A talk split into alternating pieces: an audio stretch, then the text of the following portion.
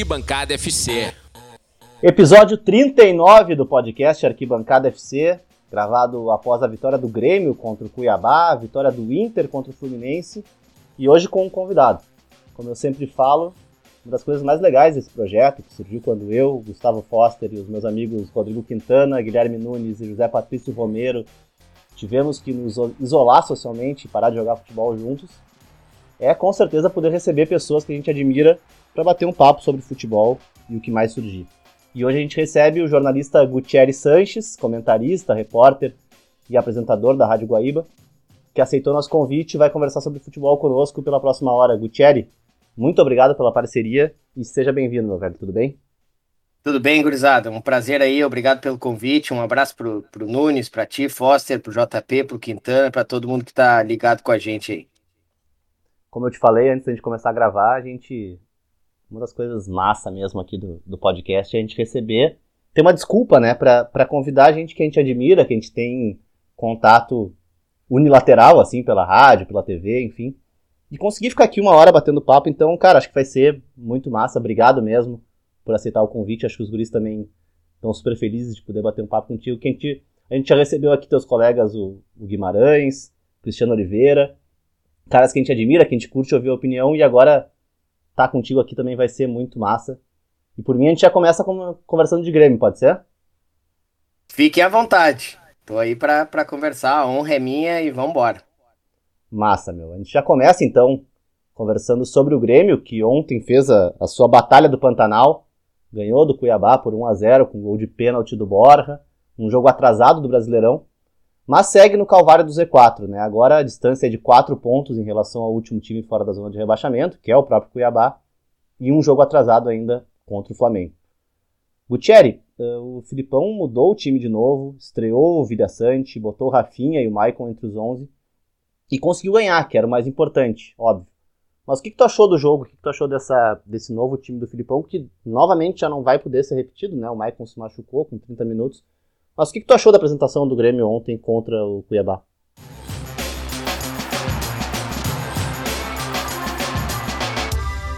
Cara, se eu for assim analisar o Grêmio uh, sem entender o contexto, e eu acho que hoje em dia cada vez cabe mais a quem trabalha com futebol ou trabalha com qualquer tipo de opinião, de observação, de análise, ter, ter de observar o contexto.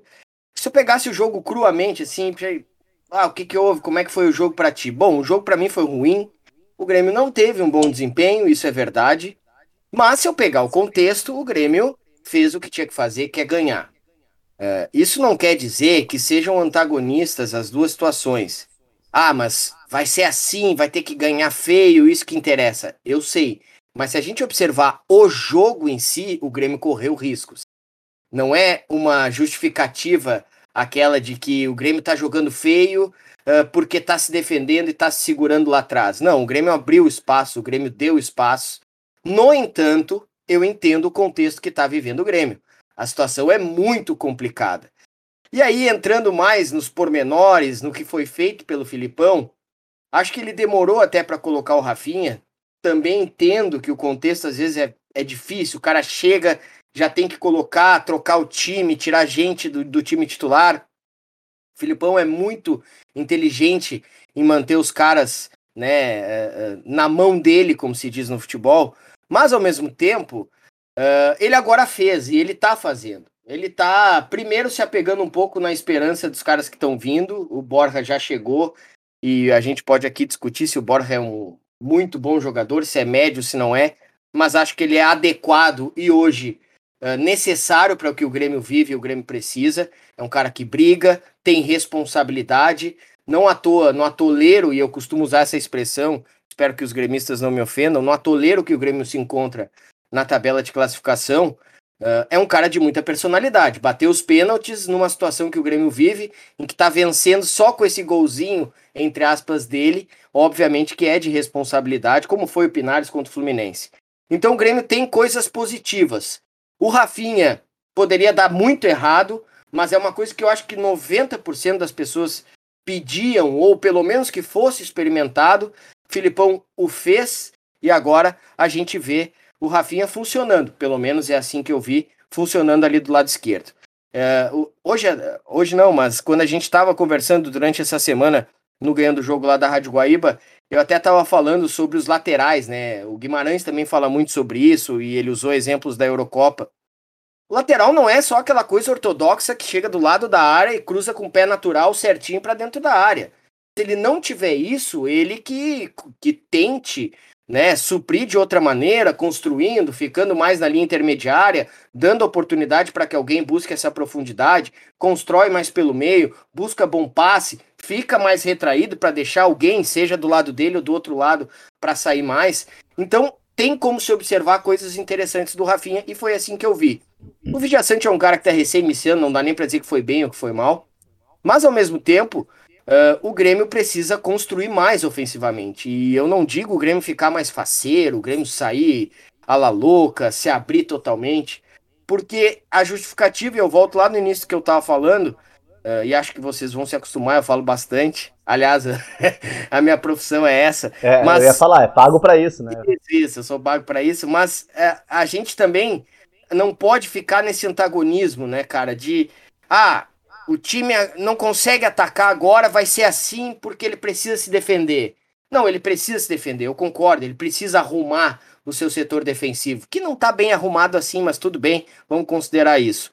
Só que precisa produzir, o futebol é gol também, e não é simplificar.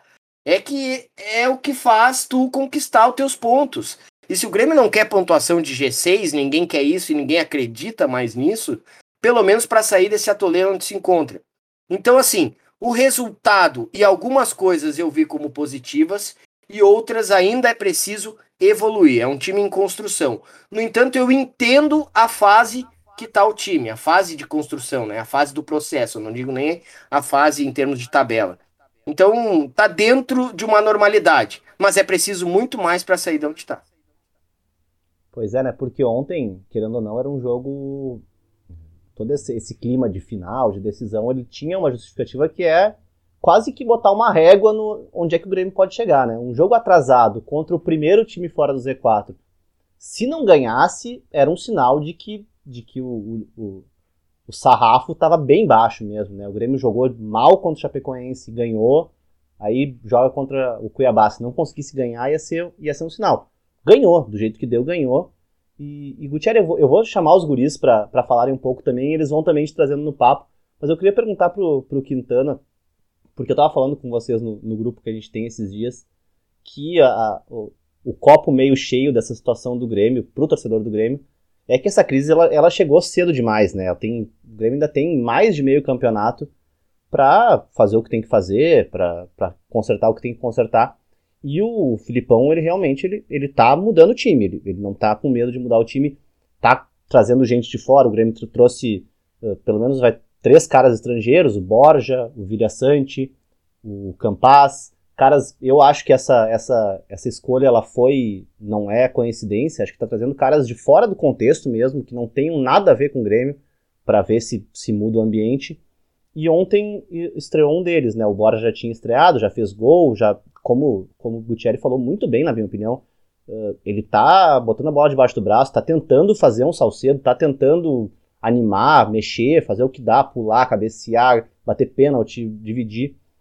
E ontem estreou o, o Vilha Sante, que como o Gutierrez falou, também não deu para ver muito. O que, que, tu tem achado desses caras, Quintana? Uh, e o que, que, tu acha da perspectiva do Grêmio com essas, esses novos nomes, assim? Boa noite, meu. Boa noite, boa noite, cruzada. Uh, Gutierrez, obrigado por ter aceito o nosso convite. Uh, eu ouço diariamente o ganhando o jogo, pelo menos a primeira hora. Assim, depois meio-dia, normalmente eu saio para almoçar e acabo não pegando a parte final. Mas a primeira hora, uh, quase todos os dias eu acabo escutando, assim, no trabalho mesmo, né? Trabalho de escritório. Tudo. Muito massa estar aqui com a gente.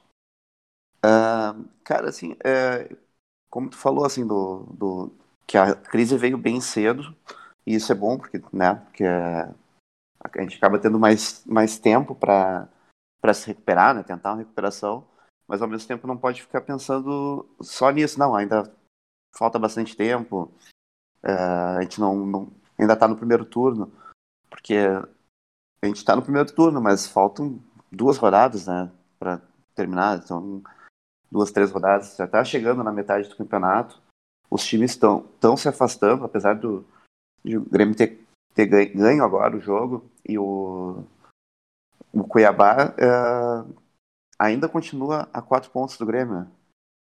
Então, imagina, se não ganhasse o jogo, eu, tava, eu acho eu já tinha até falado, assim, se não ganhar esse, eu vou abandonar, não vou mais assistir, não tem por que ficar, ou, ou pelo menos vou assistir sem esperança alguma, né? Então, que bom que, que tá tendo uma, uma ameaça, pelo menos, de recuperação. Uh, eu acho que esses nomes novos uh, foram muito bem-vindos, porque aparentemente são caras que, como eles vieram de fora, uh, pelo menos com mais vontade, né? Não estão contaminados com alguma, alguma coisa de vestiário que tenha acontecido, alguma crise interna, troca de treinador, todas essas coisas. Uh, eles acabaram não, não vivenciando isso no Grêmio. E, e também eu sempre tenho uma. Pode ser uma impressão minha, talvez seja algo da minha cabeça mesmo, mas muitas vezes esses caras que, que os que não são brasileiros, né, eles jogam de uma forma diferente, assim, parece que eles estão uh, tem mais raça mesmo, até. Uh, eles, acho que eles interpretam às vezes o jogo, eles encaram o jogo de uma forma diferente. Não digo que todo mundo, né? Mas que muita boa parte do, dos jogadores brasileiros então, acho que o Grêmio, tanto o Grêmio quanto o Inter, sempre se deram bem com, com jogadores estrangeiros. Uh, eu, eu acho isso muito bom e é muito bom ficar sempre atento também a esse mercado uh, de, de fora, né? Muitas vezes a gente vai pegar, vai achar um cara tipo o Vijaçante, que é titular da seleção do Paraguai. Talvez a gente fosse contratar um brasileiro, sei lá, no interior do, de São Paulo, não seria de repente até jogasse menos e poderia ser mais caro até. Então acho que é sempre bom ficar uh, ligado nesse, nesse, mercado de uh, latino, né? Então eu sempre vejo com bons olhos. Pode ser uma coisa também de torcida gremista, né? Que adora jogador que habla. Uh, mas enfim, isso eu acho que me traz uma sensação de que vai ter alguém brigando e a minha referência até mais próxima, né? Mais atual, que foi o Kahneman, que é ele pode não ser o melhor jogador tecnicamente, mas uh, até pouquíssimo tempo, tempos de vitória, ele é o cara sempre que é o de mais doação, né? Uh, e também, assim, tipo, o time do Grêmio, a gente meio que deu sorte, né, de ganhar do Cuiabá, porque teve pouca produção, eu me lembro só foi, foi o pênalti, que foi um lance que eu nem sei se seria perigoso de fato, teve a cabeçada do, do Borja, que com uma baita jogada do Douglas Costa, isso é uma boa notícia, né? Então ele deu sinais de vida ali. Uh, pelo menos ele aguentou meio tempo, uh, meio jogo com, com mais força, mais, uh, mais físico, né? Então, como tu já tinha me perguntado semana passada, Foster, se era um cara que a gente podia descartar, porque estava muito fora, e eu te falei, né? É, acho que o Douglas Costa é um cara que que chegou há pouco tempo e ele sempre ele ficou muito tempo sem jogar e tal. E o jogo dele sempre foi baseado em, na parte física, na né? força, a explosão. Então, é um cara que se se dedicar e fazer o, os trabalhos físicos de fortalecimento, tudo mais que ele precisa, eu acho que ele pode vir a ser sim o, o melhor jogador do Grêmio. Então, e uh, e como eu falei, assim, o, o, se não fosse esses lances, o Grêmio não teve chance de ganhar do Cuiabá e a, o lance mais perigoso, dos mais perigosos que eu vi, foi uma bola na trave no final do jogo. Então a gente praticamente tomou o empate, né? Então, assim, o Grêmio é, é bom que, que mostre que está tentando jogar, tentando uh, se recuperar. Uh, não necessariamente jogando assim, uh, sabe, vamos se defender e, e agora é porque a gente tem que sair daqui. Na verdade, o Grêmio se defende, mas o, é vazado toda hora.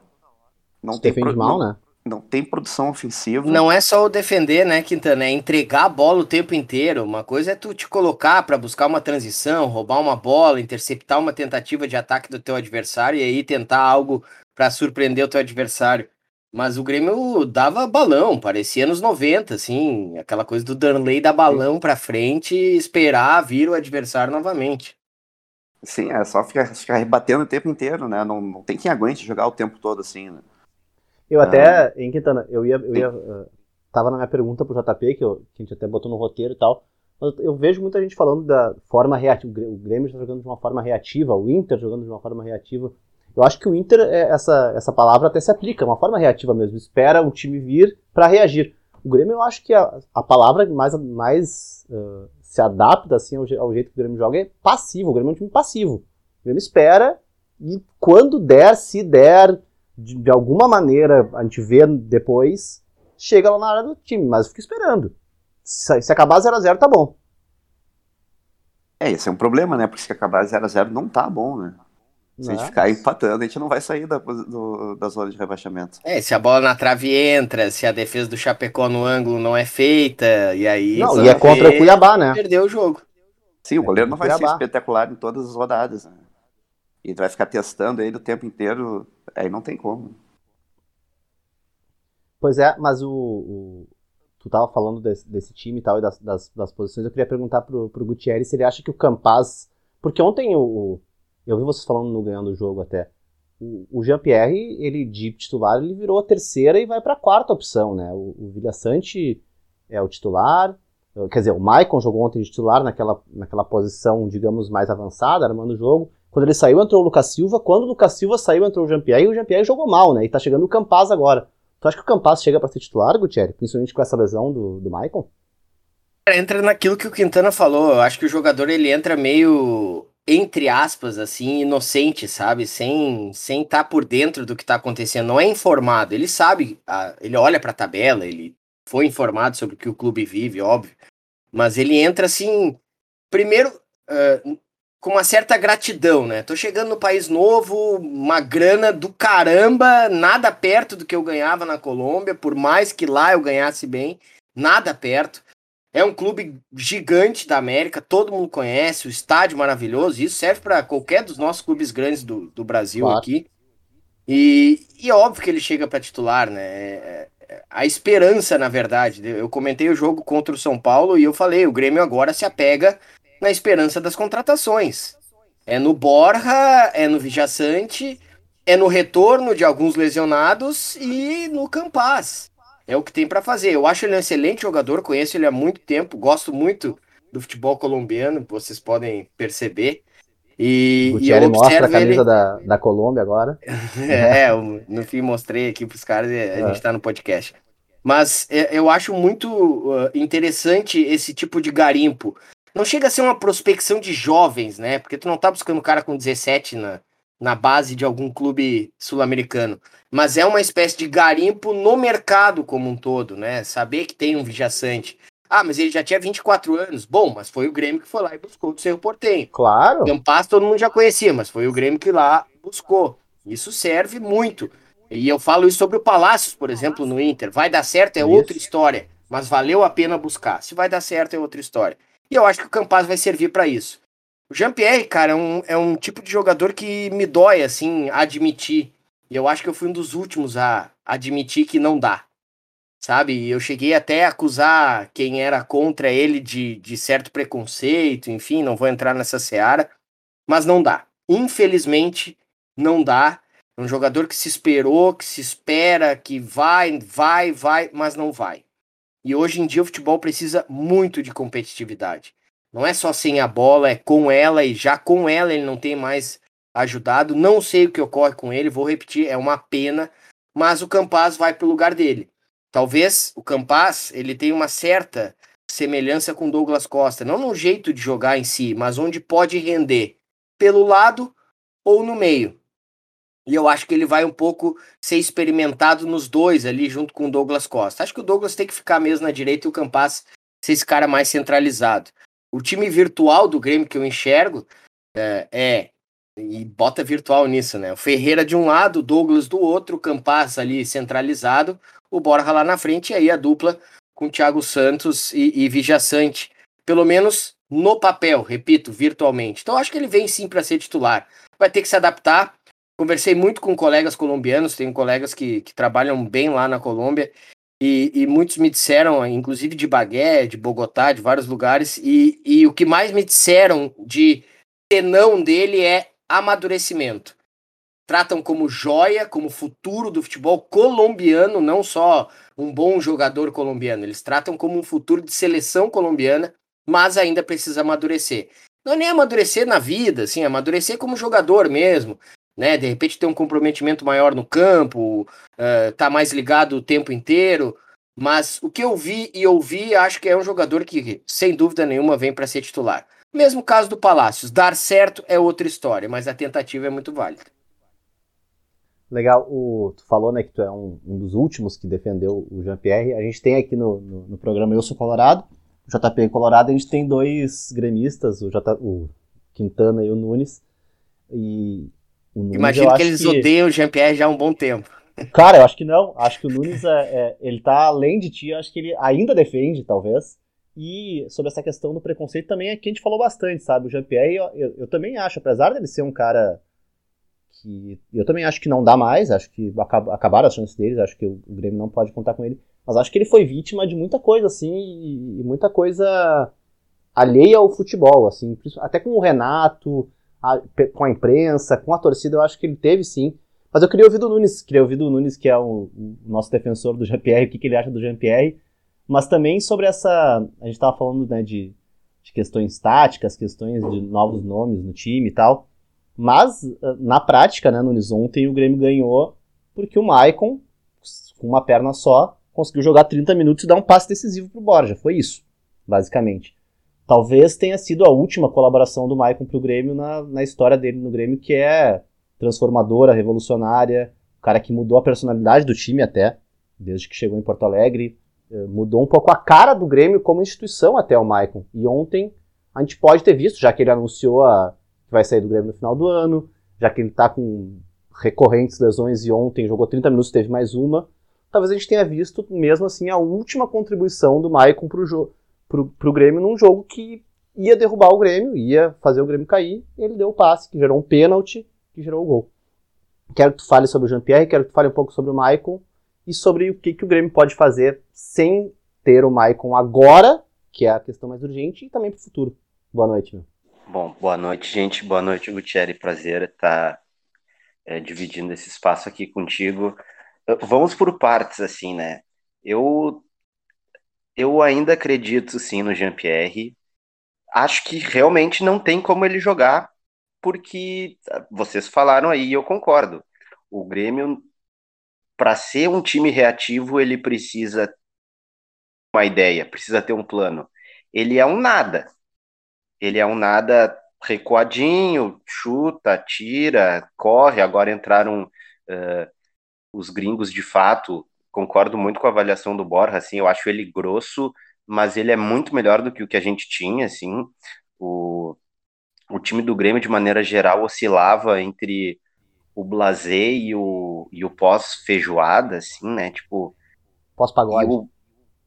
É, e o Borja, assim, o cara que tá muito afim, quando ele erra, não é porque ele não se esforçou, assim, né, e, e o, o Vijaçante ontem achei meio perdidão, assim, é, meio fora de lugar, mas o cara corre muito, né? Tipo, o cara tá sempre perto da bola, o cara tá é, voluntarioso, né? É, e, enfim, eu nunca vi o Campaz jogar, mas a minha expectativa é que seja um pouco isso.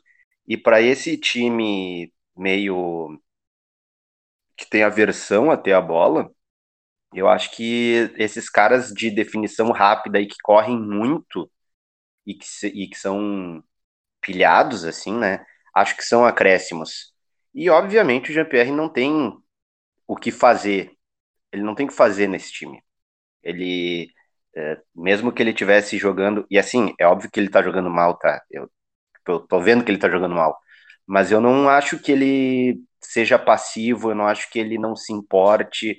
Eu acho que a maioria dos jogos que ele entra e que tá, por exemplo, o Thiago Santos e o Lucas Silva junto, por, contra o São Paulo, o Darlan entrou com esses dois e ele não tocou na bola mais o jogo inteiro. O Jean-Pierre não aceita.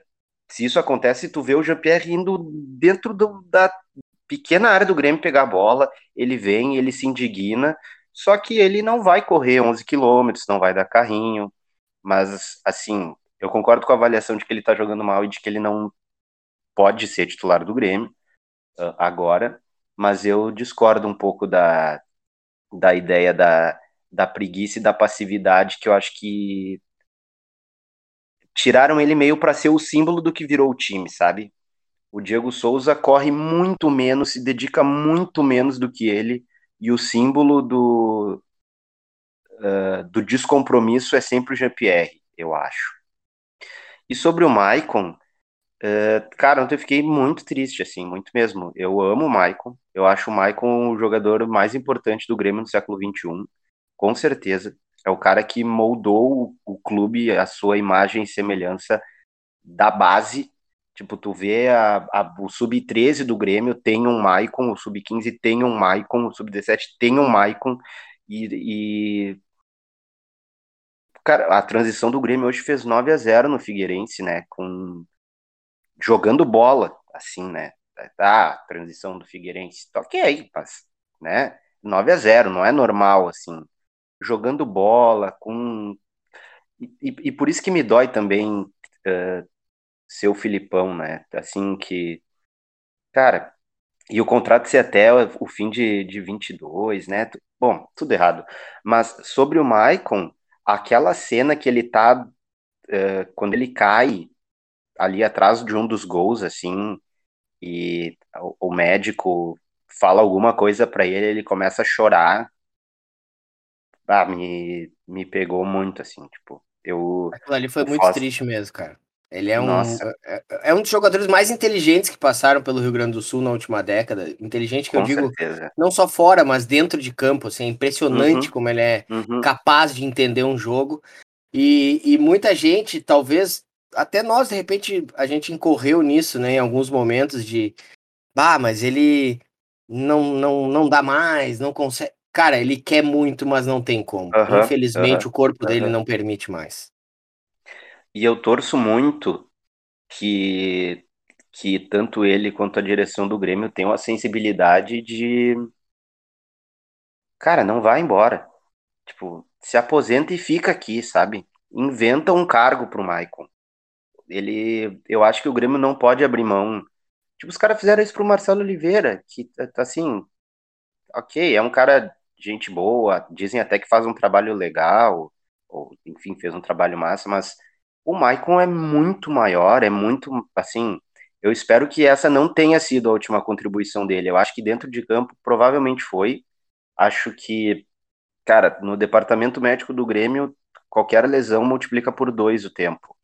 E no caso do Maicon, tu multiplica por três. Então, sei lá, não vai jogar antes de outubro, né, sei lá, fim de setembro, outubro. Se o time tiver, enfim, a gente espera, eu espero, um pouco mais azeitado, com Campas, com Vidiaçante, com Darlan entrando mais, uh, não vai ter nem espaço e nem por que colocar o Maicon assim, né, para jogar. E mas é isso, eu espero que ele não porque me parece um pouco que também ele quer sair e jogar em outro lugar, né? Mas eu acho que ele também, concordo com o Gutierrez comentou agora, tipo, ele tem que ouvir o corpo, assim, né? Tem que. Ou vai jogar, sei lá, vai jogar na Série C, vai jogar é, na Série vai jogar vai jogar num lugar com uma competitividade mais baixa, né? É, vai jogar no Madureira. Era no Madureira, né, que ele, que ele jogava. Que ele, de repente, né, tá, quero encerrar a carreira lá, mas eu acho que deveriam fazer um esforço assim para manter o, o Maicon por perto. E aí para trazer o Gutierrez de volta aqui para para conversa, que ele acabou comentando assim, né, do Maicon, falou do Campas também, onde é que ele pode jogar.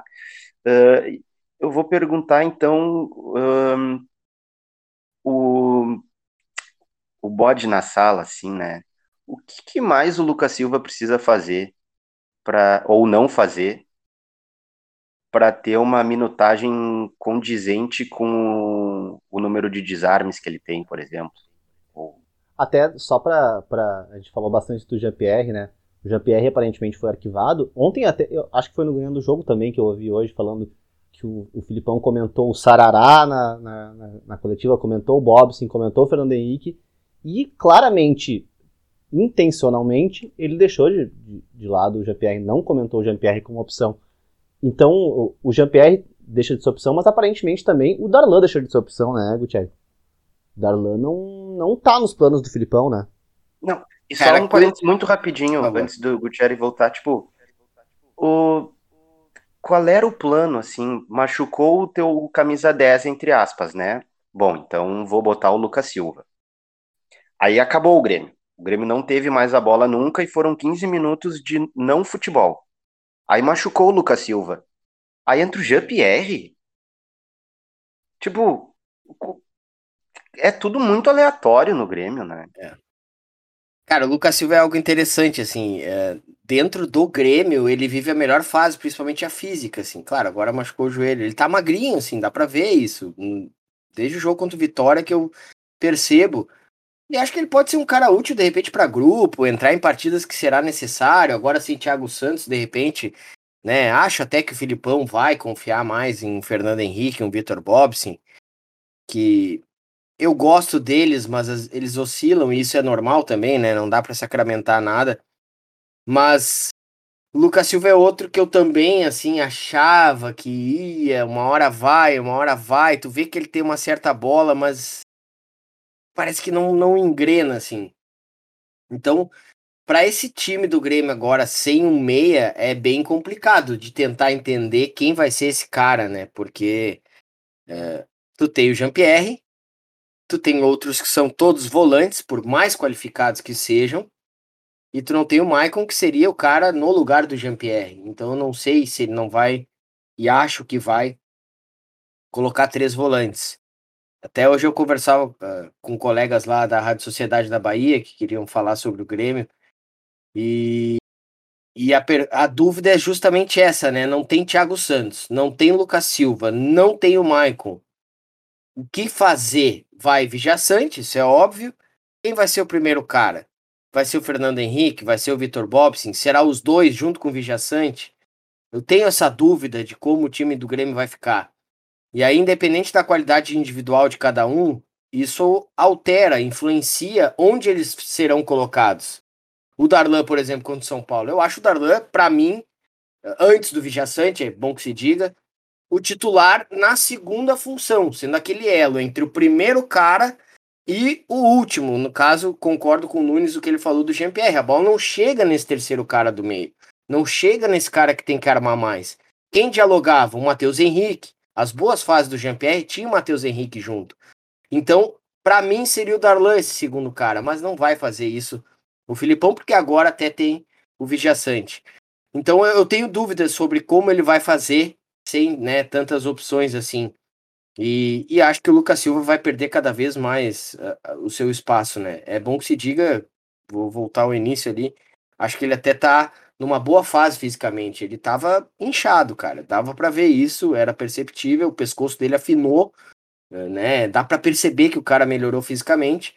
Mas eu não sei onde ficou aquele futebol do Cruzeiro do início da carreira dele, que levou ele ao Real Madrid. Ele não foi, com todo respeito, ele não foi parar no Betis, nem no Catar, nem na, no, sei lá, no segundo escalão da Turquia, nem nos Estados Unidos. Ele foi pro Real Madrid. E não se sabe, claro que ele teve problema no coração, mas do Real Madrid para o Olympique de Marseille também tem seu nível. E dali a gente não viu mais o Lucas Silva. Ele já foi uma contratação para grupo do Grêmio. Então eu não sei o que, que vai fazer o Filipão. E, e sinceramente, para buscar equilíbrio, eu colocaria Fernando Henrique, Vijaçante e Darlan com o que tem. Se não for isso, colocaria o Jean-Pierre ainda. Também estou um pouco com o Nunes, já não estou mais tanto assim, já não acho mais que tenha como a gente esperar algo uh, dele, mas, claro, também concordo, tem a questão do jeito que o time joga, né? O time joga a bola pro, pro armador, né? Vou usar essa expressão mais antiga, e vai, te vira, dois pontas bem abertos, o centroavante brigando lá na frente, vai, te vira. O Grêmio não tem mais associação, né? O Grêmio não tem mais diálogo como tinha antes todo mundo aproximando, tocando, chegando junto, em bloco, tocando a bola até é, ter uma superioridade numérica. O Grêmio é toca no, no meia, te vira, acha um espaço, o cara não acha, volta para trás a bola, aí o torcedor ou quem observa sem tanta apuração já fica irritado porque o cara tá voltando, porque o cara não acha espaço. Não tem como achar espaço assim, né? No, uh, futebol é mecanismo também, futebol é coletividade, não é só o cara jogar sozinho. A não ser que ele saia driblando todo mundo, e não é o caso, né? Cara, uh, sobre essa, esse teu comentário tem muito a ver com o que eu ia perguntar pro JP, e até trazendo ele pro papo, eu estava assistindo ontem o Grêmio contra o, o, Cuiabá, e eu vi muita entrega mesmo, até o, o Filipão falou um pouco, muita gente entendeu como se ele tivesse dado um recado sobre entrega e tal. Eu vi muita entrega, eu vi o Borja, vi o Rafinha, o Maicon, caras que se entregam assim. Mas, bem como falou o Gutierrez, eu acho que o que falta no Grêmio é uma lógica, assim, é, e, eu acho que claramente isso tem a ver com confiança, com, com os caras terem uma. todo mundo ter um, um, um, plano. O Grêmio não tem isso, o Grêmio não tem uma lógica, e, e é isso, é bola pro alto, forma passiva de jogar, como eu falei, não reativa, passiva. O Grêmio não ataca, espera não tomar gol e se der faz um gol. O Filipão ele tem tentado criar esse, essa narrativa de contrapor esse estilo de jogo com uma ideia de jogar bonito, né? Ele fala, ah, a gente não vai jogar bonito, isso aqui não é desfile, nananana. mas eh, eu não acho que tenha muito a ver, eu acho que tem mais a ver com jogar bem, né? O Grêmio não vai jogar bonito, isso tudo bem. Só que o Grêmio não tá jogando bem Tu acha, JP, te dando boa noite já, que a solução para o Grêmio, afinal, a luta é contra quatro ou três times, digamos, porque o Chapecoense já caiu. Nessa luta contra três times para não cair, tu acha que o suficiente é essa retranca que o Filipão armou para o Grêmio? Tu acha que com isso dá? Boa noite. Meu. Bom, boa noite, boa noite pessoal, boa noite Gutierrez, obrigado pela, pela presença. Uh, cara, são, é, ontem o, eu acompanhei uh, uma parte do jogo com enquanto eu cozinhava com o rádio ouvindo transmissão pela Guaíba. E depois quando depois que acabou que eu acabou o jantar, eu fiquei botei na TV.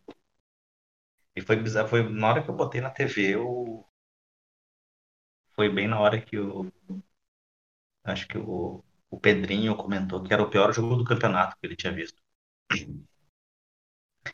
E aí, na verdade, acho que tava todo mundo meio que esperando esse comentário, porque todo mundo concordou, todo mundo que tava na transmissão, é verdade, então é, tipo...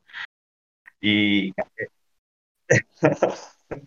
Foi muito engraçado, não, fazia tempo que eu não via, não via uma coisa assim tão... Geralmente são transmissões um pouco mais sisudas e tal, e os caras não, não aguentaram, assim, cara, tá horrível, tá triste de aguentar de ver e tal, não, não, não tá fácil.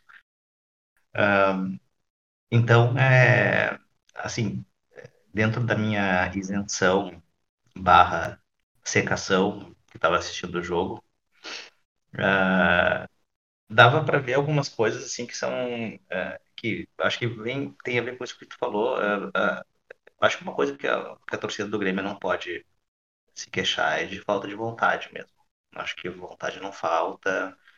É um grupo que tá, eu acho que é um grupo até por ser um grupo experiente também, é um grupo que sabe que o que precisa fazer mas falta ali, eu acho que, cara, falta falta coordenação, entendeu? Falta. É, é, é como vocês já falaram, cara, é uma, é uma coisa muito embolada, é uma coisa que não tem. Tu não consegue definir. Eu acho que tu foi muito feliz quando tu diz que não. que, que é, tu, tu, tu, chamar de reativo o jogo do Grêmio seria um, é um baita elogio para quem não tem a menor ideia do que seja um jogo reativo, né? porque é tudo é, é, é um jogo que é realmente ele não tem ele não faz sentido é um jogo que não tem sentido nenhum uh, assim é, acho que o Gutierrez uh, falou ali no uh, comparou que um jogo dos anos 90 é, é muito parecido é muito parecido com o que era jogado naquele tempo e tal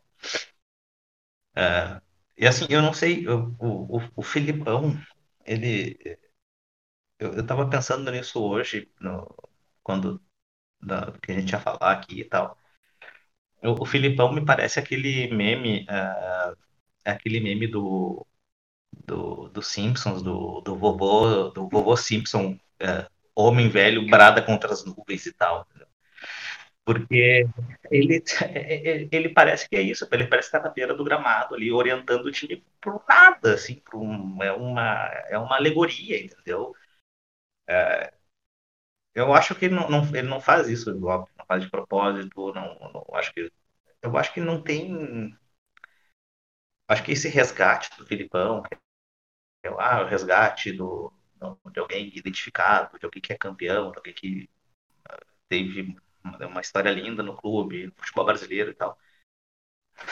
Mas eu acho que não, não, não sei, não, não, não, não, traz nenhuma perspectiva. Eu acho que os gremistas do grupo aqui e todos com quem eu converso, uh, tudo bem, o Grêmio ganhou ontem, então era importante, é, uma, é um adversário direto. Na... Ô JP, desculpa, desculpa te interromper, mas só para corroborar o teu argumento, né? Tu falou, tipo, ah, a tabela é difícil. Cara, qualquer tabela do Grêmio é difícil. O Grêmio não é favorito contra nenhum time do campeonato. O Grêmio pegou o pior time do campeonato em casa e teve que parir uma bigorna para ganhar de 2 a 1 um.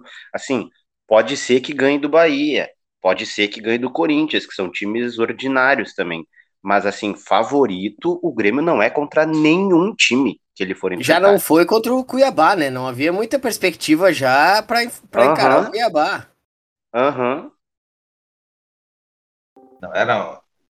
Eu percebi uma mobilização tanto no clube quanto inclusive de da a, a, a própria a própria imprensa uh, dando um de decisão para o jogo, entendeu? O que, que é verdade, entendeu? Que não era, não, não, não é, isso não é, é, é pouco crível, né? Era, era pouco crível há pouco tempo que tu pudesse imaginar que Grêmio e Ceará, lá pela, no meio do campeonato, seria um jogo decisivo.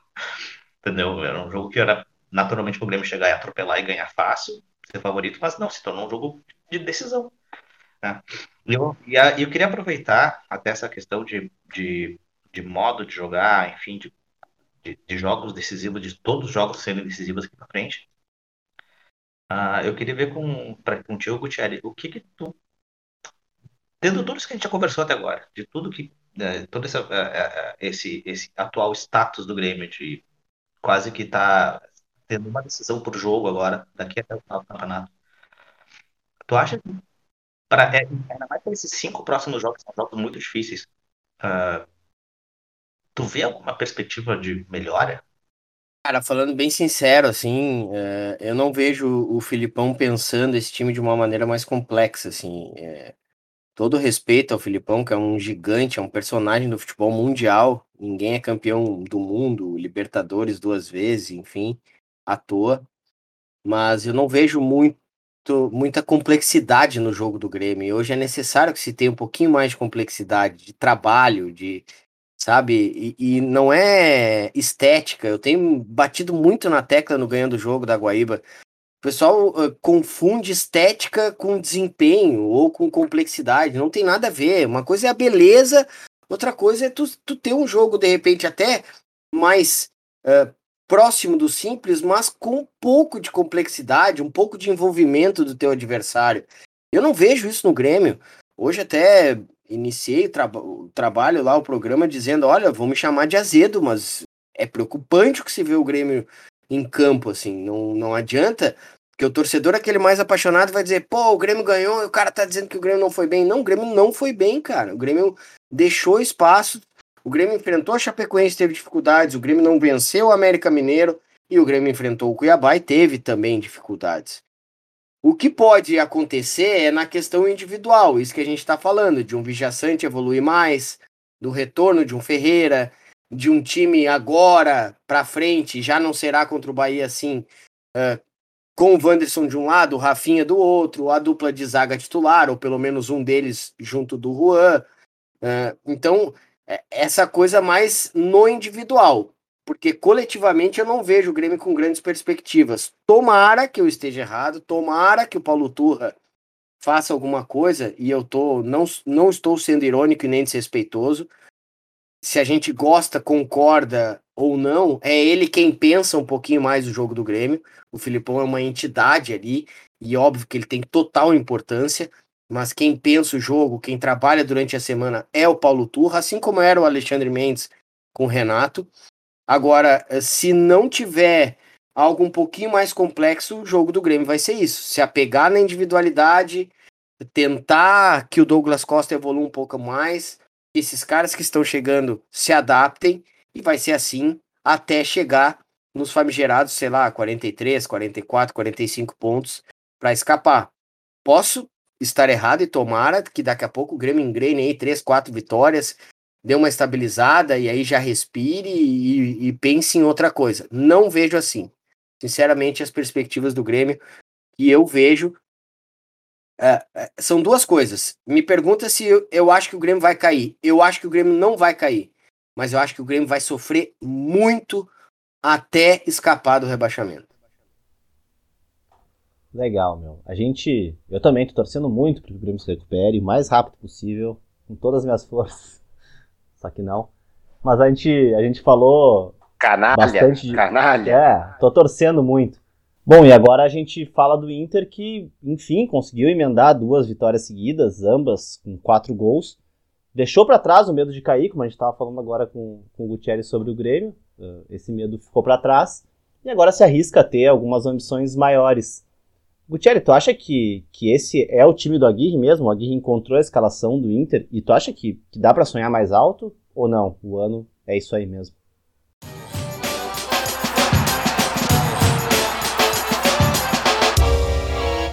Eu, por enquanto, eu acho que o Inter fica. Mas acho que se a toada continuar assim, inegavelmente o Inter pode subir. O jogo contra o Santos, por exemplo, no próximo domingo, acho que tá muito a feição do Inter. Fernando Diniz vai querer aquele jogo dele, de toque de bola. E eu sempre digo, não há um jeito certo de se jogar. O que tu tem que fazer é treinar bem e executar bem o que tu pensou durante a semana. O, o Diniz tem um jeito, o Aguirre tem outro. E méritos pro Aguirre, que entendeu como esse Inter joga. E muita gente tem falado há bastante tempo. O Inter joga desse jeito. Acho até que os caras perderam uma oportunidade de trabalhar bem com o Ramires, né? De ter tentado evoluir nessa questão, de ser mais complexo, como a gente estava falando sobre o Grêmio antes. Mas o Aguirre buscou esse caminho que é o que o grupo dele oferece, que é a bola de transição, ter um pouquinho mais de segurança, tentar roubar principalmente na intermediária, e já pegar com bastante espaço para caras que no espaço sabem atacar. E aí eu vou citar muito bem o Edenilson, o Tyson e o William Alberto. Falta um pouquinho o Patrick fazer parte desse quarteto aí que ataca muito bem uh, na transição e a gente percebe isso. Os últimos jogos do Inter mostraram isso. Eu vou falar uh, para ilustrar como eu achava quando a gente já não sabia mais o que fazer com o Inter, né? quando chegou todo mundo à conclusão que Ramires tinha que ir embora, ou Ramires foi embora, e que não tem pontas no time do Internacional, pelo menos que possam ajudar o Inter né, a jogar melhor, escapar pelo lado em velocidade, uh, eu voltava a mais ou menos aquele time que é quase que um híbrido assim de Odair e Kudê. Eu sempre pensava, bom, faz um tripé, bota dois caras lá na frente, um armar, quem poderia ser esse cara? O Bosquilha, o Maurício, e aí Tyson e, e Yuri lá na frente, o Galhardo e Yuri com o Tyson armando, mas usar nesse tripé os dois caras do lado ali, uh, ou melhor, um losango, com o Edenilson de um lado, o Patrick, e aí o primeiro volante, que pode ser quem uh, o Aguirre escolher, digamos assim, ou quem uh, o torcedor do Inter preferir. Mas ele fez uma solução parecida, não taticamente, mas no sentido de dar liberdade para esses dois caras que eu considero fundamentais, pelo menos hoje e pelo menos no grupo do Inter, gostando da gente ou não. Tirando o Edenilson, que gostando sim, eu gosto muito do, do Edenilson. Mas o Patrick, eu sei que o pessoal às vezes pega no pé, e eu acho que ele é importante nesse jogo de transição do Inter, porque ele ajuda a marcar e consegue, com a força dele, com o estilo dele, ajudar o Inter ofensivamente. E não, não foi isso que ele fez. Ele botou dois caras, né? Uma, botou os dois Rodrigos ali para marcar um pouquinho mais, para dar um pouquinho mais de consistência, mas fez parecido com o que eu imaginava, colocando Edenilson, Patrick, Tyson chegando no Yuri Alberto. E aí, e aí o Inter, com o espaço, se dá muito bem. Então, se continuar jogando assim, se encarar equipes né, que tentem uh, atacar o Inter, que tentem ficar com a bola no campo do Inter, isso é bem positivo. E aí, claro, depois disso tu vai ter que começar a desenvolver algumas situações, porque não vai ser sempre que tu vai encarar uma equipe tentando te atacar ou tentando te agredir. Já vi coisa legal naquele início contra o Fluminense, que foi a construção com Cuesta, girando a bola. Os dois Rodrigos não são lá, né? Dois caras assim que, nossa, é, né, jogo apoiado, vão para frente, se aproximam de todo mundo, fazem a bola girar. Não. mas também não são uma tosqueira braba que não consigam tocar a bola para alguém que está mais pelo lado, ou o Edenilson, o Patrick. Então já deu para ver que é possível uma espécie de construção.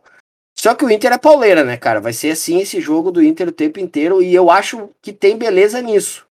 Pior que tem beleza nisso. Ah, eu também acho. De conseguir uma total. transição, de criar, de gerar bastante chance, de pressionar o teu adversário sem necessariamente ter a bola o tempo inteiro.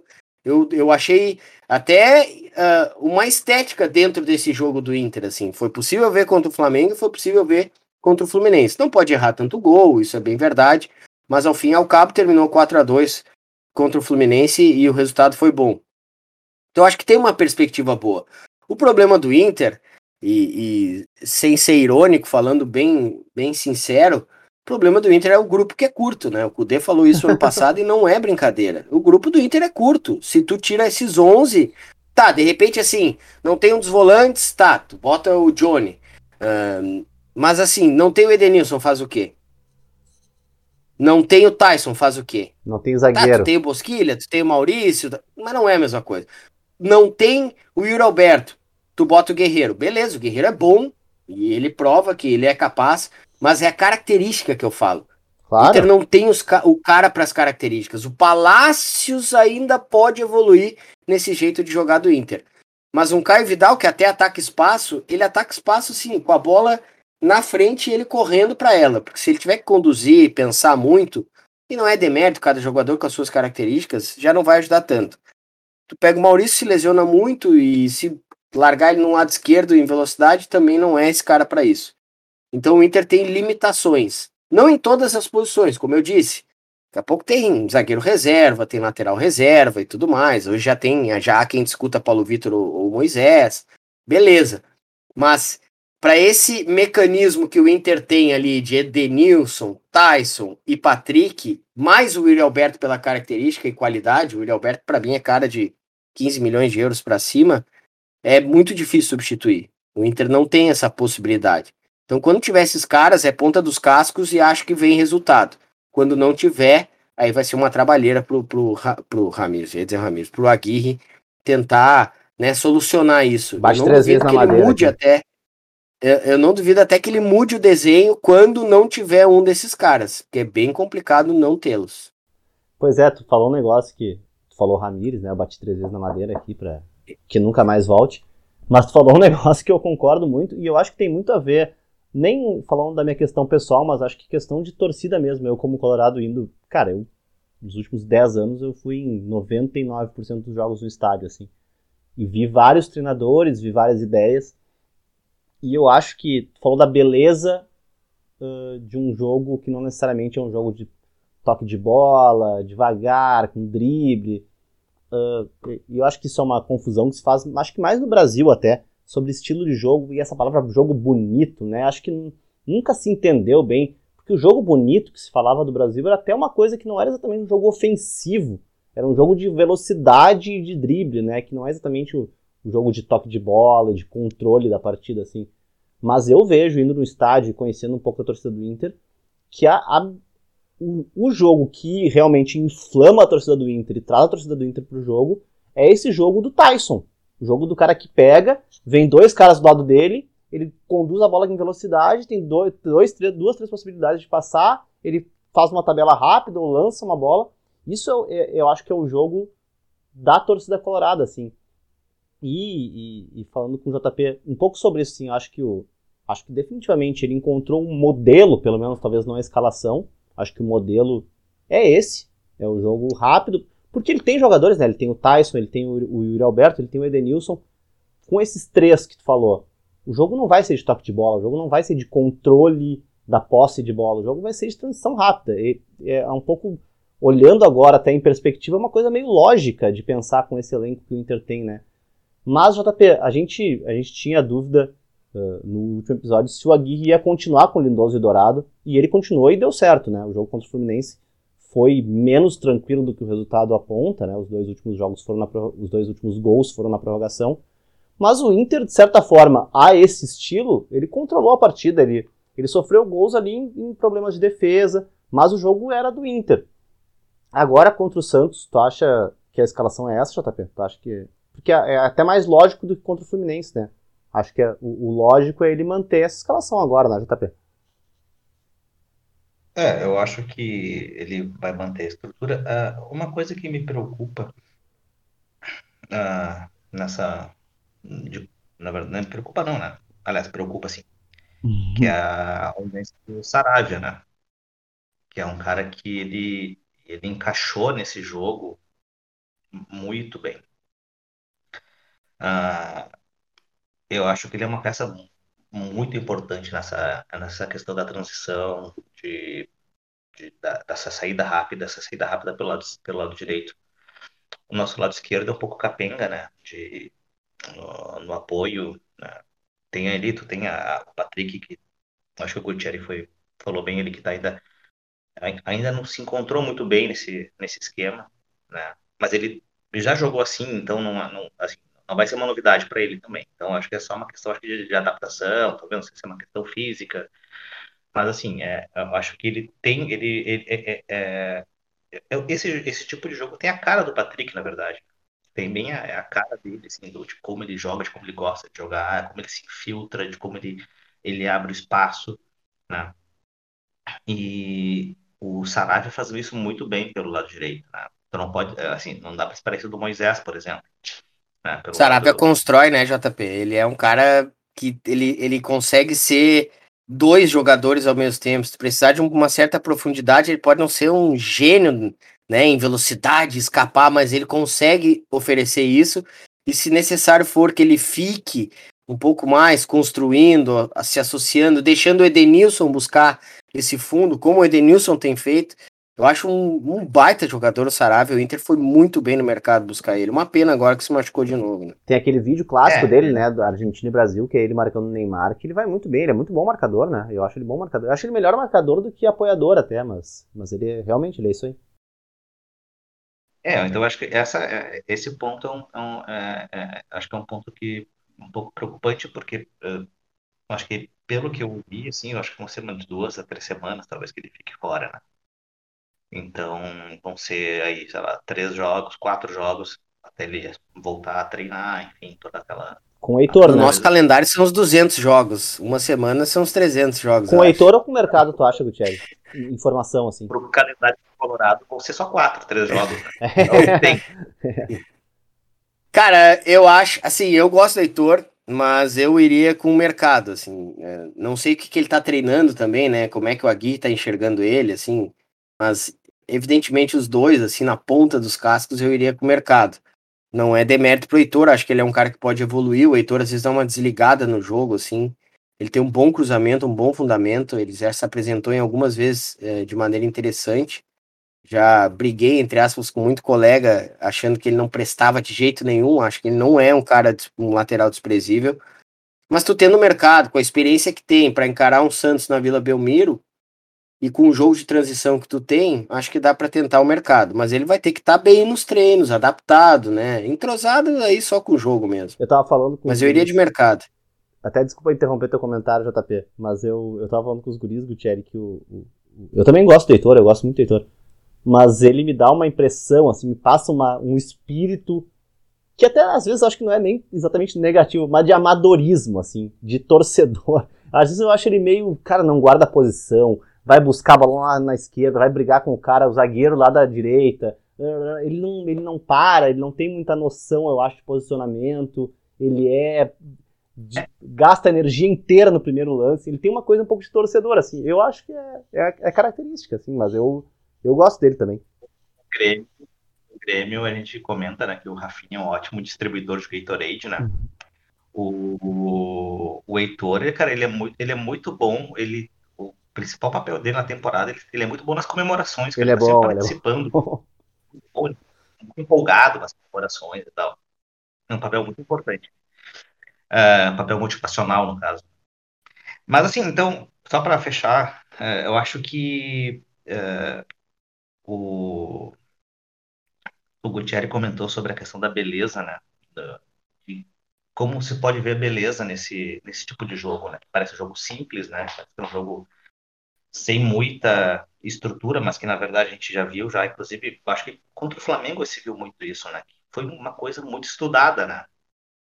Não era uma coisa, não foi por acaso, né? Não teve nada ali, foi por acaso, foi tudo muito estudado, foi tudo muito uh, planejado e deu muito certo. Então, contra o Fluminense também foi, contra o Fluminense, claro, tiveram uns gols e tal, uh, mas uh, o Inter estava muito bem na partida. No, é, é, o empate era um resultado injusto. O Inter mereceu aquela vitória, né, JP? Jogou muito bem. Deu os seus vacilos, ficou... mas tinha que ganhar.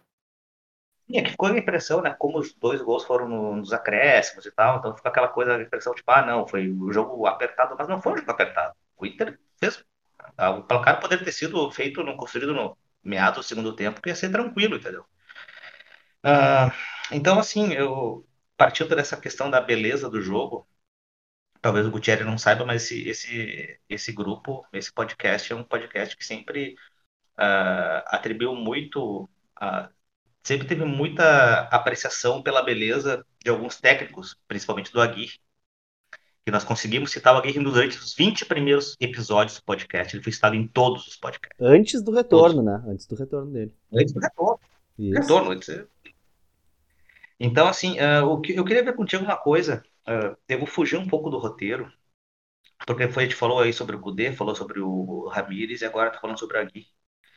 Uh, como é que tu vê, cara, tu que é um cara que tá, tu é um, tu é um profissional, tu é um cara que trabalha no meio há muito tempo, uh, como é que tu vê a relação da, da imprensa, acho que da imprensa gaúcha, que é, que é a imprensa que nos interessa, na verdade, não me interessa o que pensa o pessoal de outros lugares, por enquanto, mas como é que tu vê, uh, como é que tu enxerga a relação da imprensa com os treinadores estrangeiros? É uma coisa que se falou muito, já foi muito discutida e tal que volta e meia aparece, entendeu? Apareceu agora quando o, quando o Aguirre, logo no começo, que o Ramiro estava interpatinou e tal. O que que tu enxerga, assim? Como é que tu... Eu, eu, eu, não, eu, não, eu não quero pessoalizar nem nada, não é, não é essa a intenção, mas é a, a relação... Não é falar assim do Guerrinha, né, meu? Não, até porque eu não estudo, então não, não, não é o que eu, não, não me interessa também. Mas é porque uh, sempre se falou nessa questão da que beirava é, o preconceito, a xenofobia, ou, a ou que talvez seja o motivo principal, que talvez seja a falta de conhecimento de quem fala sobre, né? Pouco, o pouco conhecimento, né? Como é que tu enxerga isso? Cara, na real isso aí serve para muita coisa na vida, inclusive, né? As pessoas são tanto quanto conservadoras, assim. Eu, sinceramente, me incomodo um pouco com o conservadorismo. E e eu vejo isso muito também no futebol, né? Já, às vezes vocês podem perceber, quem ouve o Ganhando Jogo, Guimarães brinca com um colega, não vou citar o nome, mas ele vivia dizendo que a gente não entendia de futebol, que futebol era simples, era 4-4-2 com dois volantes, dois meias, dois atacantes. Como se fosse tão simples aqui, todos nós poderíamos ser técnicos, né? Nós que, que gostamos de futebol, e não é assim que a coisa funciona, tu tem que ter todo um desenvolvimento, uma complexidade eu acho, sinceramente, que o Aguirre, é, por ter jogado aqui e por já ter uma passagem né, uh, no, no, Internacional, uh, ele meio que passou essa barreira, assim, da xenofobia, né, do preconceito. Mas é aquela coisa, né, até a página 2 ali, qualquer resultado, qualquer tropeço já pega. Mas como ele é um cara que já jogou no Inter, é uruguaio, né, a gente gosta do Uruguai, é, e tem semelhanças com o país vizinho, é, ele passa um pouco ileso nisso. O que fizeram com o Ramires, é, em que pese a gente concordar que ele errou bastante, que ele teve seus defeitos, foi algo assim absurdo. E se, se faz com o Abel Ferreira agora lá em, em São Paulo, né, cara? Cara, não, porque tem que jogar melhor, porque ele tá falando, ele tá sendo arrogante na, na entrevista coletiva. Uh, eu, eu me incomodo sinceramente com isso, assim, e é um conservadorismo que ele junta tudo, né? ele junta um pouco dessa coisa que a gente tem de. Uh, ah, o louco é de fora, é forasteiro, não sei mais o que, com aquela coisa de uh, entender mais fácil o futebol antigo.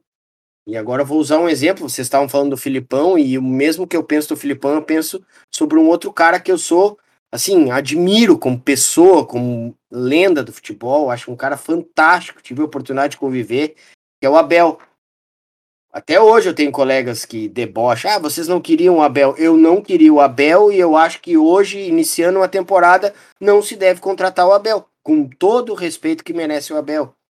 E, e é por quê? Porque as pessoas acham que futebol hoje é só uh, uh, uh, conhecimento mais aquela coisa de, de passar né, uma questão mais anímica, de empolgar, porque o cara é vencedor. Isso tudo conta. Futebol não é somente, e aí vou usar o que diz meu colega Cristiano Oliveira, futebol não é só polígrafo, né? Tem, tem treinador que cheira polígrafo, mas não aplica no campo.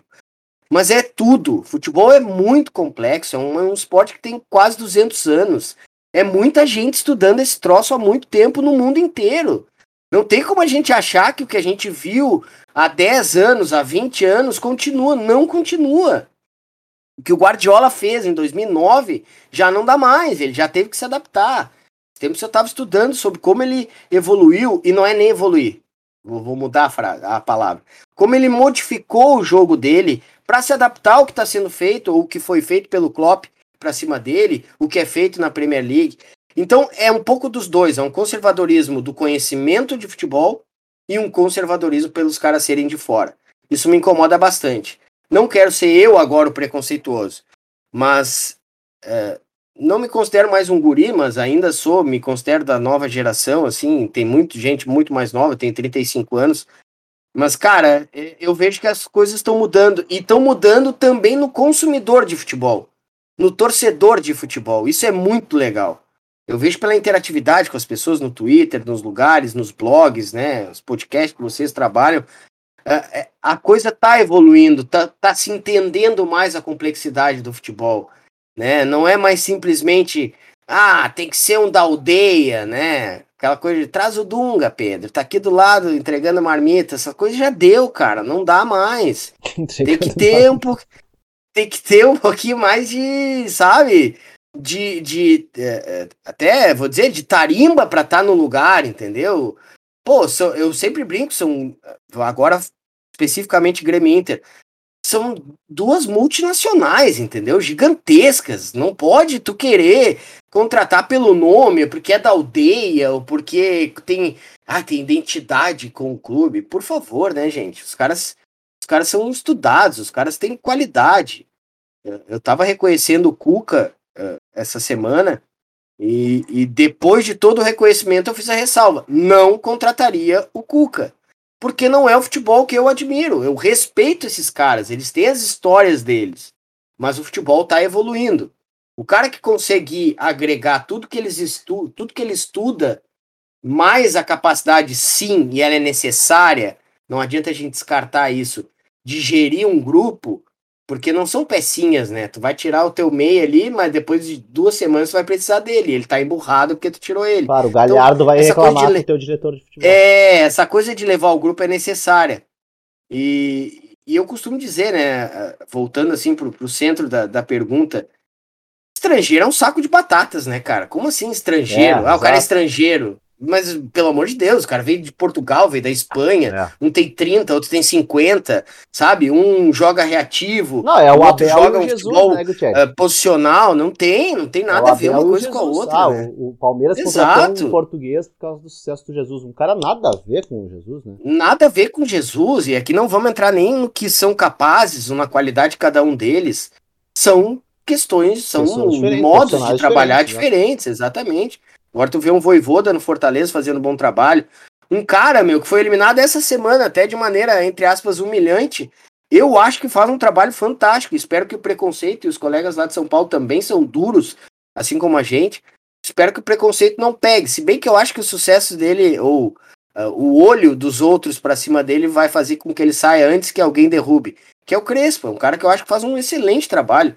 Eu sempre falo isso tu olha para um time de futebol e tu vê se tem treino ou não tem treino.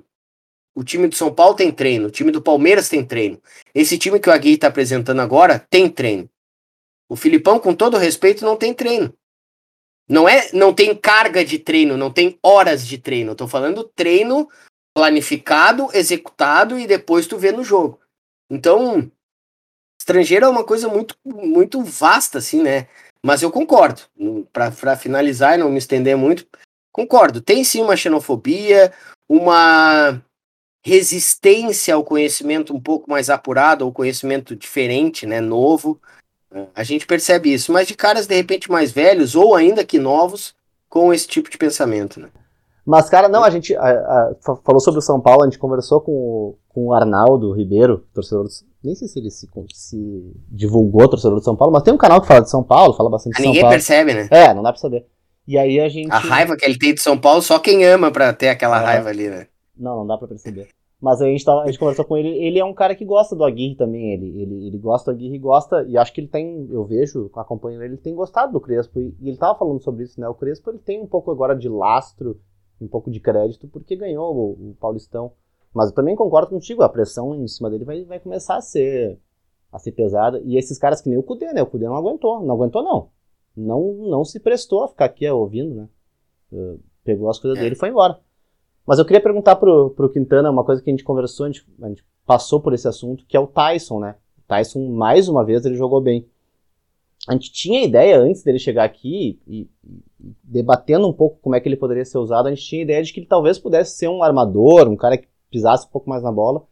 Mas, no fim das contas, ele está sendo mais ou menos um Tyson antigo, né? Um cara rápido, incisivo, que vai em direção ao gol, com um pouco mais de noção de liderança, com mais qualidade de passe, mas ainda assim um cara para esse jogo mesmo, né? Um cara rápido, um cara que vai para cima, um cara que chuta. E esse esquema ajuda o Tyson, né, Quintana? Cara, que não é nem só o esquema que ajuda o Tyson. Porque o, o Tyson, eu acho que ele funciona no- nos dois modelos. Ah, tanto se o Inter propusesse o jogo, né, com ele de, de armador, ou dessa forma, né, de transição e ele usando velocidade para puxar contra-ataque e tal. Eu acho que ele funciona bem das duas formas. Só que o, era o resto do grupo que não funcionava. Então, o- essa mudança de estilo de jogo eh, ajudou o Tyson, não para tirar o melhor dele, mas acho que, pra, que tirou o melhor do resto do time, e aí faz com que o jogo dele ah, seja melhorado, né? Bota mais em evidência.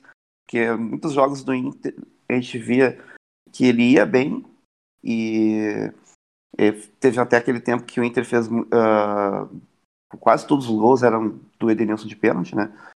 Como vencido, vencendo agora do Grêmio do, do, do Borja. Mas é assim, né? É, o Tyson tinha, se fosse convertidos, ele teria assistência em todos os jogos. Então, tipo, eles não conseguiam, não, o time do Inter não fazia gol, mas ele estava ali jogando bem.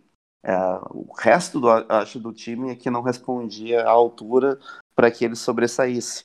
Então, com essa mudança e o time todo respondendo, fica parecendo que, que ele melhorou muito. Na verdade, eu acho que ele vai muito bem nas duas. É, e né, a mudança, eu acho que quem, quem fez ele melhorar bastante também foi ter o, o Edenilson, que agora voltou a jogar futebol, que é, esse estilo é o que ele vai melhor, eu acho ele muito bom mesmo também. Então, se tu tirar o melhor do Edenilson, daí tu tem o Tyson junto com ele, logo daí tu tem uma qualidade muito acima, né? E, e tá funcionando, tem, quando o Tyson veio para cá, a gente não esperava, acho que mais que, que ele fizesse esse jogo de velocidade, pensando até porque ele já tá mais envelhecido e tal. Só que, de repente, para a intensidade do jogo do Brasil, ele ainda consiga fazer esse jogo. Talvez lá na, na Europa, na- nas competições europeias, ele não conseguisse mais jogar dessa forma, né? Não, não encaixasse mais. Mas aqui funciona. Então, eu acho que.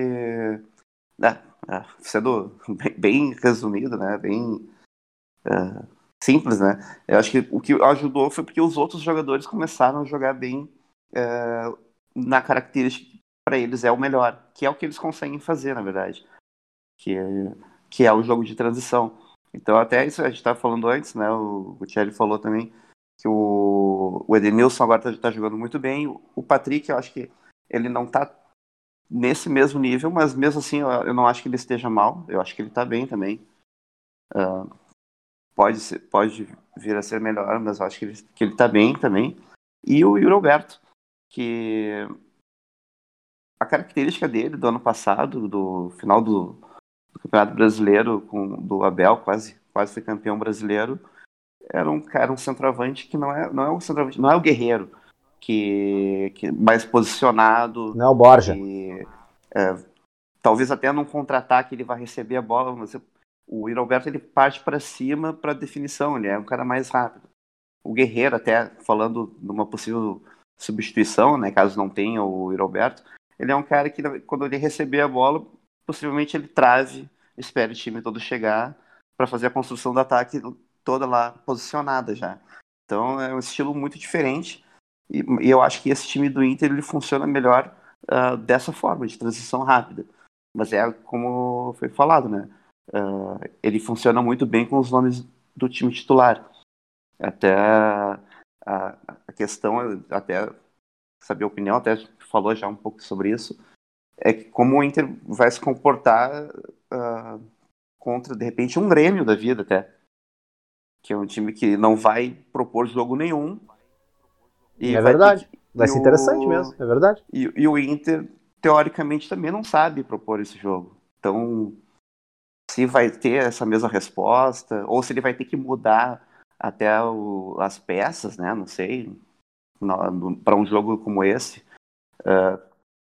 Vai ter dificuldade, né, cara? Mas ele, eu acho que ele agora, é, eu acho que o Aguirre ele tem essa consciência de que o passo seguinte é aprender a construir, ainda que dentro da característica do time dele, assim, né? Ele... Por isso que eu disse aquela hora, aquele primeiro gol contra o Fluminense ilustrou um pouco isso, né? Era um, uma bola que o Inter já estava tocando há um bom tempo ali no entrando no campo do Fluminense. Teve, obviamente, e necessário avanço uh, do Cuesta até o Cuesta cruzar. E aí uma infiltração do Edenilson. Claro que aquilo ali, não vou dizer que é fortuito nem de sorte, mas aquilo ali é algo um pouco mais raro, né? Normalmente tu vai ter um time com a linha bem fechada, a segunda linha não dando espaço entre elas, e aí tu vai ter muita dificuldade. Mas uh, eu acho que o Inter consegue uh, envolver, se for o caso, o adversário para sair um pouquinho. Mas é, é, digamos, o desafio e o passo seguinte agora uh, do Aguirre, assim. Mas o que tu falou do Tyson é muito interessante. Ele é um baita de um jogador e ele é capaz de fazer esse jogo de outra maneira também, né? Construir e tal. Mas é um desperdício não explorar ele em alta velocidade. Eu não digo alta velocidade o Tyson botar para correr. Eu digo acelerar o jogo, ele estar dentro desse jogo acelerado. É muito interessante como ele. É, é, e é raro, né, no futebol hoje em dia. Acho que o Zé Rafael tem um pouco disso no, no Palmeiras, Dudu também tem um pouco. É, o Arrascaeta um pouco menos, o Everton Ribeiro. São caras que conseguem pensar em velocidade. Porque, infelizmente, no Brasil, ou o cara pensa uhum. ou o cara corre, né? Então, o cara que pensa em alta velocidade também é muito importante num jogo em que tu encontra ou explora espaços, né? Mas tu falou do, do, do Cuesta, da jogada do Cuesta, eu queria chamar o Nunes para falar sobre isso. Porque o Cuesta ele foi um destaque inegável desse último jogo, né? Ele deu duas assistências, cara, geniais, uma de direita, uma de esquerda. E ainda que a gente valorize esse esquema de contra-ataque do Aguirre, a defesa contra o Fluminense ela voltou a vazar, né, Nunes? Uh, tu fala disso há algum tempo. Tu é defensor do Cuesta de lateral esquerdo ou não? não? Cuesta segue sendo zagueiro? Não sei bem, na verdade. Uh, fiquei, desculpa, uhum. fiquei desnorteado porque acabei de ver que o Roger sacou o Nenê para botar o Ganso de titular, assim. Então, ainda tô. Sério? Uh, tô, tô, meio. É mesmo? Tô meio impactado. Hum, a múltipla. Mas se tu me perguntasse, eu ia te falar, uhum. meu, o Barcelona vai ganhar e o, o Barcelona de Guayaquil. É, não, mas eu botei no Barcelona, é, na verdade. Barcelona é o, é o Brasil na Libertadores. É. Acho que o Roger tá querendo forçar a barra, tá querendo pegar um, pegar pois um é, desemprego. Mas, é, cara, só assim, é, rapidinho, eu, se o Cuiabá e Grêmio foi o pior jogo do campeonato, Inter e Fluminense eu achei um dos melhores, cara. Achei um jogo muito bom, assim. Certo. É. Não, não achei que o Inter foi tão tranquilo e tão soberano. Quando o Fluminense empatou, teve umas duas ou três chances, assim, tipo, de dentro da área assim, o Inter correu o risco. Não, o Daniel é, fez boas defesas, é, né? E, e, ok, jogou melhor e, e, tá, acho que não teve crime nenhum, né? Tá, ganhou e jogou melhor, mas achei um bom jogo, achei o Fluminense bom. E é isso, a, a gente fala já uh, vários programas, né? O Cuesta é. ele é muito bom nas coisas que ele não deveria ser bom e ele é muito mediano nas coisas que ele deveria ser bom, né?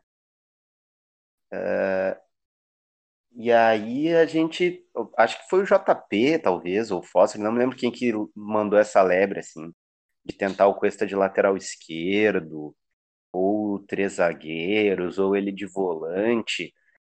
Mas assim, só o fato dele ter um zagueiro, zagueiro do lado, né? Não ter um, não ter um zagueiro, o zagueiro conceito, como o Guimarães falou do Zé Gabriel, ou, ou zagueiro ele, virtual. É, ou esse, os outros zagueiros similares. Uh, melhora um pouco ele, assim, né? Mas não sei o que, que, que tu acha, Gutierrez? Dava, dava para tentar ele de lateral, ele, ele cruza bem, assim, ele cruza melhor que qualquer lateral esquerdo do Grêmio. E arrisco a dizer que do Inter também. Um zagueiro. e o Bruno Mendes bem, né, Gutierrez? O Bruno Mendes, na verdade, ele deu um certo equilíbrio pro Cuesta, assim, eu concordo. Às vezes o Cuesta, né, parece que dá um tilt, assim, ele meio que viaja, assim, em algumas, principalmente bola aérea, alguns botes, assim, é um cara que antecipa bem, tem qualidade na saída, inegável, tem esse cruzamento que vocês falaram. Mas eu não sei se agora com a zaga estabilizada. Porque assim, tu não vai ter um clone do Cuesta na lateral esquerda, né? Tu vai ter que colocar alguém no lugar do Cuesta ali na zaga. E se o Cuesta não é a coisa mais exuberante da, da face da terra na, na zaga, ele é o cara que tá dando certo equilíbrio ali junto do lado. É, ao lado do, do Bruno Mendes, assim. Então não sei se não é arriscado mexer em duas. Tô sendo eu agora contraditório e conservador, né? Nessa de, ai, não pode mexer em duas. Mas é, no fim é, tu vai ter que achar uma solução principalmente pro lugar do Cuesta. Talvez a discussão nem seja tanto o Cuesta na lateral esquerda, mas sim alguém no lugar do Cuesta ali na zaga do Inter. E, e aquela história do grupo curto, né? De repente, tivesse um Moledo ali pelo lado esquerdo, em que pese ele ser melhor pelo lado direito, até a coisa não seria assim tão, né? A gente não estaria discutindo tanto. Mas tirar o Cuesta da onde ele está é, é, pior do que colocar ele em outro lugar, né? Se é que vocês me entendem. Ah, eu concordo, cara. Eu acho também. Eu acho que o, o Inter tem, nos últimos, nos últimos meses aí, tem tão, tão pouca coisa boa que o que tem de bom é, é melhor manter, né? Ah, e tem outra coisa, né, Foster? É, essa, Uh, o Cuesta aparecendo para construir também gera primeira superioridade numérica, que a gente tanto fala, né? Virou uhum. um mantra no futebol. E também o fator um pouco surpresa. Não é surpresa no sentido, ah, ninguém sabe que o Cuesta constrói. Não. Mas o fator surpresa, eu digo, no jogo em si, né? Na claro, um zagueiro cruzando é Claro que todo mundo sabe que tu vai fazer isso. Claro que um treinador adversário vai dizer, ó, oh, cuidem que o Cuesta sobe uhum. e vai ajudar. Mas é, isso é dito antes do jogo, né? Durante o jogo, se tu vai sair na caça do Cuesta, ou se um atacante vem junto, né? Algum espaço vai ser aberto. Então é um cara a mais para tentar é. mexer justamente quando tu não tiver esse time assim tentando te agredir tanto. Claro, se ele é lateral tem um cara feito uh, uh, posicionado para marcar ele ali, tem uma, uma é. estrutura que, que defende. Não Mas... sei se ele vai ter essa velocidade também para buscar uma profundidade, é. para acelerar, para Cara, pra... é isso aí, cara. É, é, o programa foi maravilhoso. O Gutierrez foi, foi incrível. Passou aqui com, com a gente uma hora e meia de papo falando de Grêmio, de Inter. Já queria agradecer, encerrando o podcast aqui, uh, a disponibilidade, a parceria e, claro, né, o trabalho do, do Gutierrez Santos, comentarista, repórter, apresentador da Rádio Guaíba. Uh, o cara que a gente admira, o cara que a gente acompanha, como, como o Quintana falou, é um cara que a gente escuta e seguidamente a gente comenta, bate papo sobre o que vocês estão falando no Ganhando o Jogo ali. Então eu queria, cara, te agradecer mesmo a, a presença aqui, parabenizar pelo trabalho, pedir para tu mandar um abraço lá pro Guimarães e pro Oliveira, que, que também foram muito gente fina com a Aquelas gente. malas. Pro resto do pessoal também, mas pros dois que, que ficaram aqui esse tempo com a gente também. E é isso, cara. Muito obrigado aí, valeu e parabéns pelo trabalho. Valeu, Cruzada. Eu que agradeço. O papo foi muito bom aí é sempre bom, né, a gente conversar em alto nível, assim, como eu falei para você, saber que, que é possível se discutir, se debater futebol em alto nível, com calma, com mesmo que hajam discordâncias e tal, e, e saber que a gente tem em vários meios é, esse tipo de discussão, esse nível de debate, É sempre um prazer, não precisa, né, chamar uma vez só e esperar, pode convidar aí quando sempre que possível a gente a gente vai estar tá, tá aí junto para debater o futebol e sucesso para vocês aí. É sempre um, um, prazer falar de futebol. Show de bola. Sigam lá o Gutierre Gutierre Sanches no Instagram, Guti Sanches no Twitter, né, Gutierre? Isso, com Z no final. Isso. E Gutierre com um I só, mas no, no Twitter é só Guti Sanches. Daí lá tem o link do Instagram também. Maravilha. E sigam a gente também, arqui, arroba arquibancada underline FC no Instagram, que a gente vai postando os episódios, vai postando os convidados. E é isso. Muito obrigado, Gutierre. Valeu, Nunes. Valeu, JP. Valeu, Quintana. Abraço até semana que vem. Valeu, valeu, Gutierre. Valeu, gente. Abração. Falou. Valeu.